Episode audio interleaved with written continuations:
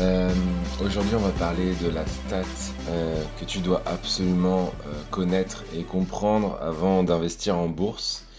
c'est une stat qui a vraiment tout changé par rapport à mes investissements en bourse. Donc, j'espère que ça va pouvoir t'aider aussi dans ton analyse de la bourse et ce que tu peux faire par rapport à la bourse.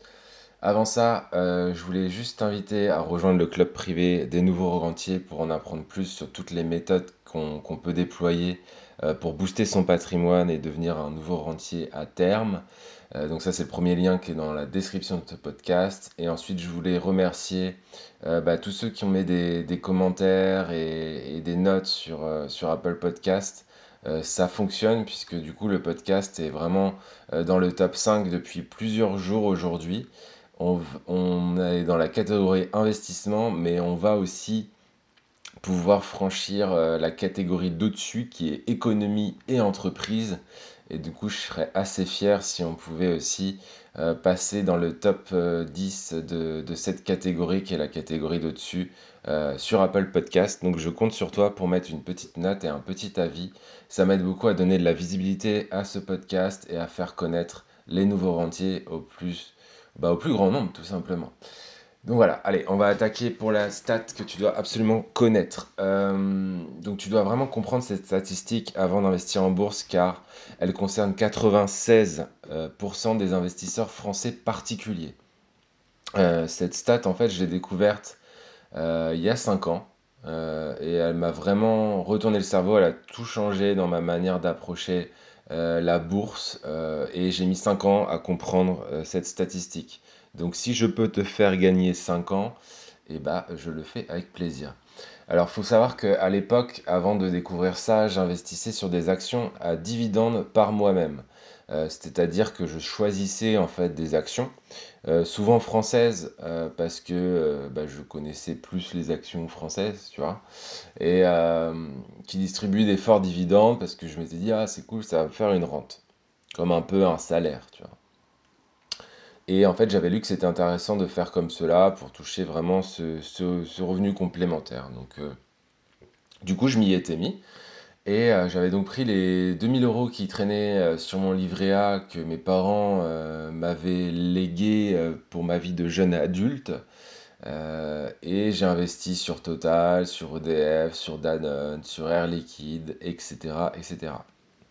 En parallèle, je m'étais abonné à des newsletters qui m'envoyaient des recommandations sur des actions qui avaient des potentiels intéressants. Et là, j'ai mis 5 ans à m'en rendre compte. Mes premiers problèmes, c'est que quand on a un petit portefeuille comme j'avais à l'époque, donc de 2000 euros, euh, investir dans des actions avec dividendes est une erreur et euh, je pèse mes mots. Avec 2000 euros, en fait, tu vas pouvoir investir peut-être sur une petite dizaine de sociétés, mais pas plus. Du coup, tu vas être frustré parce que les newsletters, en fait, elles vont t'envoyer des nouvelles actions à acheter euh, toutes les semaines, tous les mois. Et en fait, tu ne pourras pas le faire parce que tu n'auras pas plus de capital. Du coup, tu vas tenter euh, de vendre euh, celle que tu avais achetée avant, de racheter euh, parce que tu penses que c'est une meilleure opportunité, tu vois, de faire des, arbitrages un peu, un peu hebdomadaires ou mensuels. Et puis, du coup, tu vas lire la presse économique, tu vas essayer de mettre au point des règles de sélection un peu obscures. Et puis au final, tu vas lever la tête deux ou cinq ans plus tard comme moi et tu vas te rendre compte que tu as passé du temps par rapport à ça. Tu as dépensé de l'argent dans les newsletters et qu'au final, bah, la performance, elle est même pas au rendez-vous quand tu compares à, d'autres portefeuilles. Et là, j'ai envie de te dire stop. Euh, stop parce que, en fait, c'est normal. Euh, ce comportement, tu vois, je l'ai eu pendant 5 ans. Et c'est normal que tu l'adoptes aussi si tu commences en bourse parce que tu es, es, comme. Euh, enfin, même si tu pas que débutant, hein, tu es comme en fait 96% des particuliers qui investissent en bourse et comme aussi 90% des gestionnaires de fonds. Euh, tu as alors un gestionnaire de fonds, juste pour faire euh, une parenthèse, c'est quelqu'un qui va gérer des fonds qui vont être souvent cotés en assurance vie, tu vois, ce qu'on appelle les unités de compte en assurance vie. Euh, donc ça va être des, gens qui sont formés pour, analyser les sociétés et les mettre en portefeuille et à diversifier et avoir des bons rendements. Sauf qu'il y en a 90% d'entre eux, du coup, qui, qui, font ça. Euh, du coup, tu as été aspiré vraiment dans cette spirale infernale de l'investissement boursier. Euh, je dirais même que c'est un cercle vicieux. Euh, parce que plus tu passes de temps, moins ça marche, et plus tu passes de temps, et moins ça marche, et ça s'arrête jamais en fait. Et c'est ça qui m'amène à cette statistique que tu dois absolument connaître et comprendre si tu veux investir en bourse. sur le long terme, donc le long terme, c'est quoi? C'est 5 à 10 ans. Entre 80% et 98% des fonds d'investissement ne font pas mieux que le marché. Cette stat, elle compare euh, le marché, c'est le euh, Standard Poor's. le Standard Poor's 500. Si tu connais pas, en fait, c'est un indice qui regroupe les 500 plus grosses capitalisations américaines. Donc, en fait, ce que veut dire cette stat, euh, les fonds d'investissement, en fait, comme je te disais, c'est des sociétés qui engagent des experts pour analyser des comptes de résultats, des bilans de société et miser en fait sur les sociétés qui vont performer. Donc ces experts ont été formés pour cela et c'est leur métier. Ça m'amène à la question suivante pour toi. Est-ce que tu penses que tu vas battre ces experts en tant qu'investisseur débutant ou même aguerri Si oui, euh, je te laisse juste redescendre un peu sur terre et mettre ton ego de côté parce que clairement, euh, tu te, enfin, il est presque impossible en fait que tu fasses mieux que les experts sur le long terme et donc mieux que le marché. Voilà, donc ça c'est vraiment la stat qu'il faut vraiment comprendre euh, par rapport à la bourse et euh, justement arrêter de perdre son temps à sélectionner des boîtes et, faire n'importe quoi parce que en fait sur le long terme, alors tu vas peut-être faire des coups sur le court terme, mais sur le long terme, tu n'auras pas une performance qui sera stable et, tu vas péter un câble et tu vas arrêter et ça va te saouler. Donc, euh, donc voilà. Alors, ce que je voulais dire aussi, c'est que on a quand même un avantage en tant que particulier par rapport, euh, aux experts. Excuse-moi, on est en train de m'appeler. Excuse-moi, on était en train de m'appeler. Heureusement, on a un avantage en fait sur les experts en tant que particulier. On peut investir directement sur le marché, nous.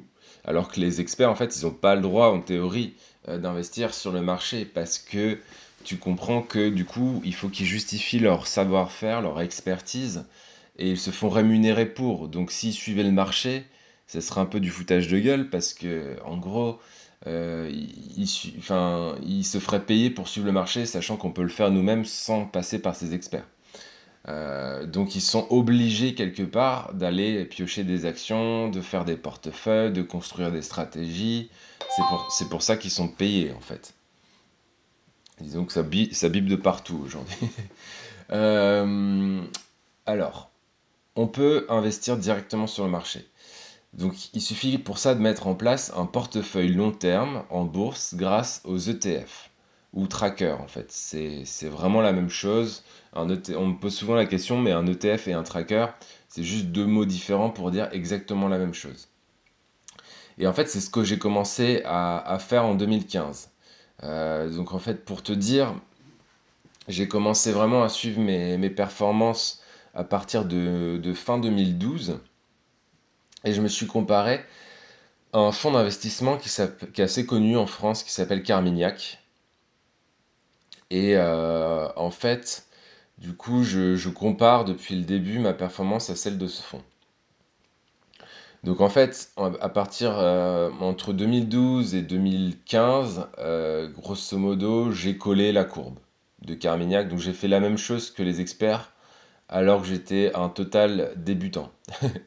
Donc ça, c'est ce qui m'est arrivé euh, au, début. Alors il y a une petite période 2012-2013 où j'étais encore abonné aux newsletters, tu vois, et je faisais quand même un peu de la merde. Donc j'étais sur des performances qui étaient moins élevées. Après j'ai recollé la courbe et à partir du moment en fait où j'ai décidé euh, de mettre en place des portefeuilles euh, long terme sans prise de tête, et eh ben j'ai décroché la courbe par le haut. Euh, donc je, depuis en fait novembre 2015, je suis au-dessus, bien au-dessus de, Carmignac. Euh, tu vois, en fait, entre 2012 et aujourd'hui, Carmignac a fait, a fait 90% de plus-value. et moi, je suis à 290% de plus-value actuellement. Donc j'ai fait, j'ai fait x3 en fait sur, sur mon capital, tout simplement. voire x4. Ouais, x4 en fait. x4 sur mon capital. Euh, la différence, en fait, à partir du moment où j'ai décroché Carmignac et j'ai fait mieux que Carmignac, c'est tout simplement j'ai arrêté de jouer et j'ai investi 100% de mon, portefeuille sur des ETF. En plus de cela, en fait, je me suis fixé vraiment une stratégie d'investissement long terme euh, que je suis en fait mois après mois et année après année. Euh, voilà, donc la bonne nouvelle pour toi, si tu t'intéresses euh, à la bourse et que tu es un complet débutant, c'est que ces stratégies-là, je les ai mis dans un, dans un petit programme. J'ai compilé en fait 11 stratégies gagnantes en bourse qui sont basées sur des ETF et euh, en fait que j'ai sélectionné pour toi. Et maintenant que tu connais cette stat, en fait, tu as deux choix.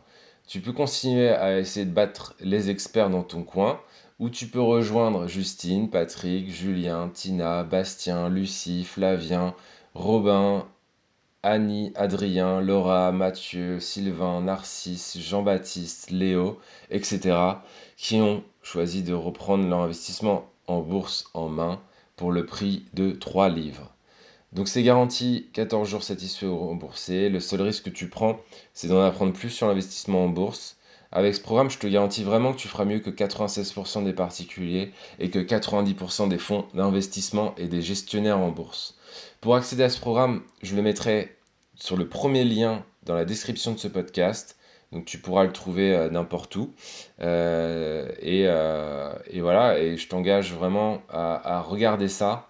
Il y a une petite vidéo qui te montre un petit peu le contenu dans le détail de ce programme. Donc si tu fais confiance dans mon approche de la bourse et dans, et dans ma capacité finalement à te transmettre des connaissances par rapport à la bourse et que tu es complet débutant, euh, bah fonce, euh, prends-toi ce petit programme pour Noël. Ce sera ton petit cadeau de Noël et euh, tu en apprendras beaucoup plus que sur la bourse que n'importe qui. Voilà. Bah écoute, je te souhaite une belle journée et je te dis, alors du coup pas cette année parce que là aujourd'hui c'est le dernier podcast de l'année. Je prends des vacances et la reprise du podcast sera début janvier, à partir du 4 ou du 5 janvier.